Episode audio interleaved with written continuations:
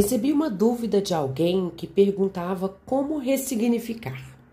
E aí isso me motivou a querer explicar melhor o processo de ressignificação. Porque não é brincar de faz de conta, é aprender com algo ruim que aconteceu ou algo fora do previsto apenas. E o primeiro passo para isso é acolher o acontecido. Acolha gentilmente suas emoções, suas sensações, sem julgamento. Apenas respire fundo e observe. Porque, apesar de ter acontecido algo que você não gostaria que acontecesse, que te gerou um desconforto, o que você precisa não é reagir reclamando, e sim reconhecer esse desconforto e identificar o que que gerou tudo isso. E aqui um ponto importante. Amplie a sua consciência, amplie seu olhar para novas perspectivas. Veja a situação por outros ângulos. Pense em longo prazo, em relação a outras pessoas. Amplie as possibilidades para além da sua vivência pessoal. Nada do que você vive é exclusividade da sua vida. Outras pessoas passaram por isso. Amplie um pouco, brinque com a situação e descubra o que você aprendeu através dela. Aprecie um pouco aquele momento, mesmo que desagradável, descubra algo bom ali. E agora, diante de tudo isso, encontre o que fazer.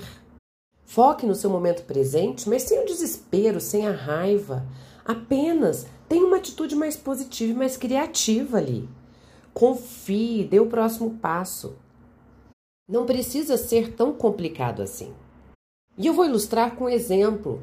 Recebi um meme ontem no celular, aonde um bolo queimado tinha a seguinte frase no cabeçalho: Hoje queimei 3.500 calorias. Veja como essa pessoa ressignificou a raiva de ter esquecido de desligar o forno e queimado esse bolo. Com certeza ela se sentiu irritada e chateada, mas ela acolheu a situação. Afinal, o bolo queimou, ela esqueceu de cuidar o tempo que estava no forno. E apesar de ter queimado o bolo, ela ter perdido os ingredientes, ter perdido tempo, não ter dado certo, ela simplesmente ampliou a percepção dela. Afinal de contas, quem nunca queimou uma comida? E aprendeu que é melhor ficar mais atenta. Com certeza, isso acontecerá cada vez menos na vida dela. Num lado oposto, ela poderia ter falado: não sirvo para cozinha. Mas não, eu aprendi.